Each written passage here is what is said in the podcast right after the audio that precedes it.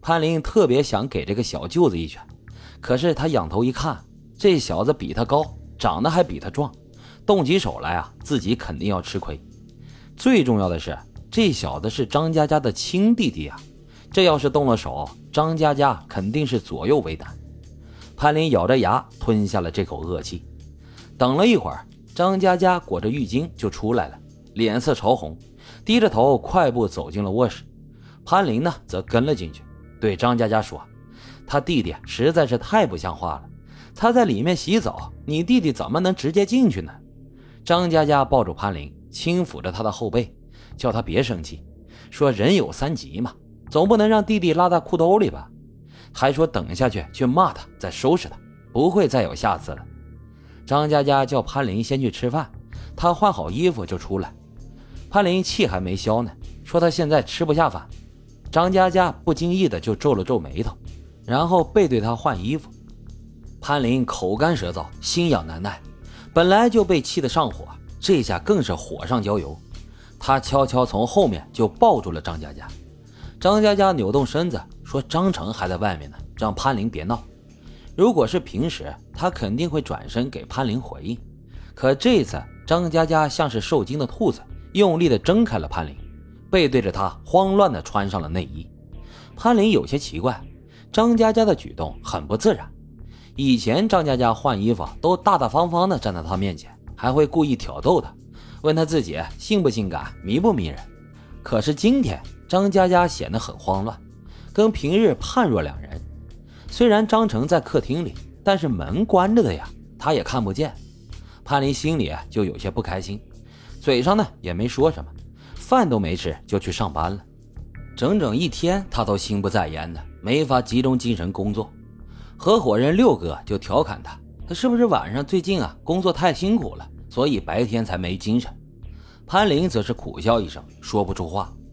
自打这张成来了，他跟张佳佳连单独相处的时间都没有，更别说俩人在一起鼓掌了。想到这个，潘林心里愈发的烦躁了起来。觉得今天晚上无论如何，他都得把张佳佳给抢过来，他才是张佳佳的男朋友。就这样浑浑噩噩的熬到下班，潘林一刻不停的就赶回家。张佳佳还没下班，张成一个人在客厅打游戏，见到潘林说了句：“啊，姐夫回来了。”潘林哼了一声，张成翘了个二郎腿继续玩游戏。一个小时之后，张佳佳回来了，潘林提前点好了外卖。而张成喜欢吃的川湘菜呢，潘林则是一个都没点，全是清汤寡水的菜。张成看着满桌子不见红油的汤汤水水，就冲姐夫抱怨说：“今天怎么这么清淡，连个辣椒都找不到，多没味儿啊！”潘林夹起一筷子炒豆芽送进嘴里，没好气地说：“清淡点好，弟弟啊，你胃不好，吃太辣小心又闹肚子。”张佳佳听出了潘林的话外之音，用胳膊肘就怼他。潘林呢不理会，大口的吃菜。张成撅着嘴冲他冲他姐直使眼子，像是在撒娇一样，也是够恶心的。看着张成，他就倒胃口。这顿饭吃的，潘林差点是食欲不振呢。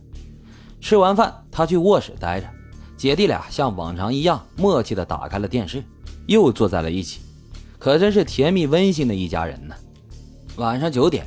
两人刚看完一部叫做《时空恋人》的科幻喜剧电影，潘林隔着门偷听到张成提议说他们在找个恐怖片看。张佳佳说她胆小，看什么恐怖片？张成说怕什么？有我在呢，看我这肌肉多有安全感。张佳佳压低声音表示说话注意点。后面啊，潘林就听不到了。通常情况下，大家应该都知道，一个男人跟女生一起看恐怖片。目的呢，就是希望能跟女生有肢体接触。都是男人，谁不知道谁这点心思呀？潘林之前跟张佳佳在一起时就这么干过，可他俩是姐弟呀，又不是情侣。潘林实在是忍不了了，推门就出去，叫张佳佳过来，说有事跟他说。张佳佳呢，则没起身，靠在他弟宽厚结实的肩膀上，问什么事儿。潘林直接走过去，一把就把他拉了起来。回到屋里，张佳佳揉着手腕问潘林要干嘛，说把他手都弄疼了。不是你疼，我更疼。张佳佳问潘林他哪里疼，潘林说心疼。他现在在家里啊，就像个外人。张佳佳一回来就跟张成腻在一起，不知道的以为他俩才是情侣呢。他问张佳佳：“他现在是不是特别碍眼？不如他们姐弟俩晚上睡一屋得了。”这潘林实在是气得不行，话都快说不利索了。张佳佳一看他真生气了，也就没再继续跟他犟嘴，而是采用了以柔克刚的战术。张佳佳知道潘林最吃他这套了，他轻轻抱住了潘林，两只手在他后背轻轻的抚摸着，把头埋在他脖子下面，轻轻的亲了一下。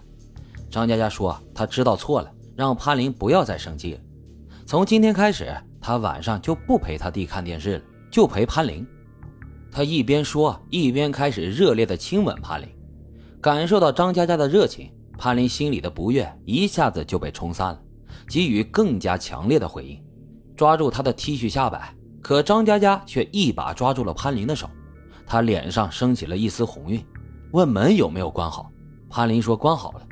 张佳佳让潘林先把灯关了，潘林觉得太黑了，问他干嘛要关灯。张佳佳说开着灯，他有些不好意思。